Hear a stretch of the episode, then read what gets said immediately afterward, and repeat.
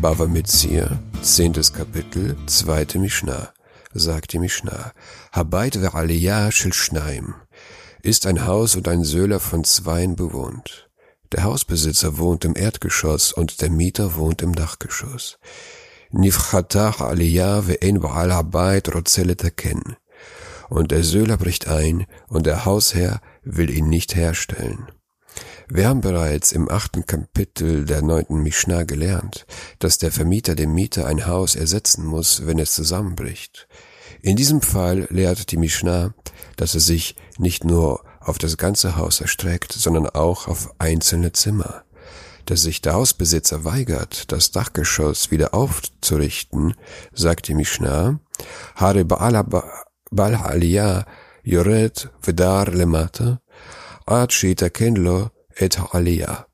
So kann der Bewohner des Söhlers hinabgehen und unten wohnen, bis jener ihm den Söhler herstellt. Der Mieter darf beim Vermieter im Untergeschoss wohnen, solange das Obergeschoss kaputt ist. Nach dem Talmud gilt das nur in dem Fall, wenn der Vermieter vor der Vermietung gesagt hat, ich vermiete dir das Obergeschoss über dem Haus. Dagegen hat er gesagt, ich vermiete dir das Obergeschoss, ohne zu sagen, über dem Haus, ist der Vermieter nicht verpflichtet, das Obergeschoss zu reparieren. In diesem Fall muss der Mieter sich eine andere Wohnung suchen. Rabbi Yossi Omer התחתון נותן את התקרה והעליון את המעזיבה. Rabbi Yossi sagt, der untere gibt das Gebälk und der obere den Estrich. Rabbi Yossi ist nicht einverstanden mit der ersten Meinung der Mishnah. Seiner Meinung nach muss der Vermieter nur die Balken der Decke reparieren und der Mieter muss den Estrich reparieren, also den Boden des Dachgeschosses. Nach Rabbi Yossi gilt der Estrich des Dachgeschosses nur dazu, die Löcher im Geschoss zu füllen.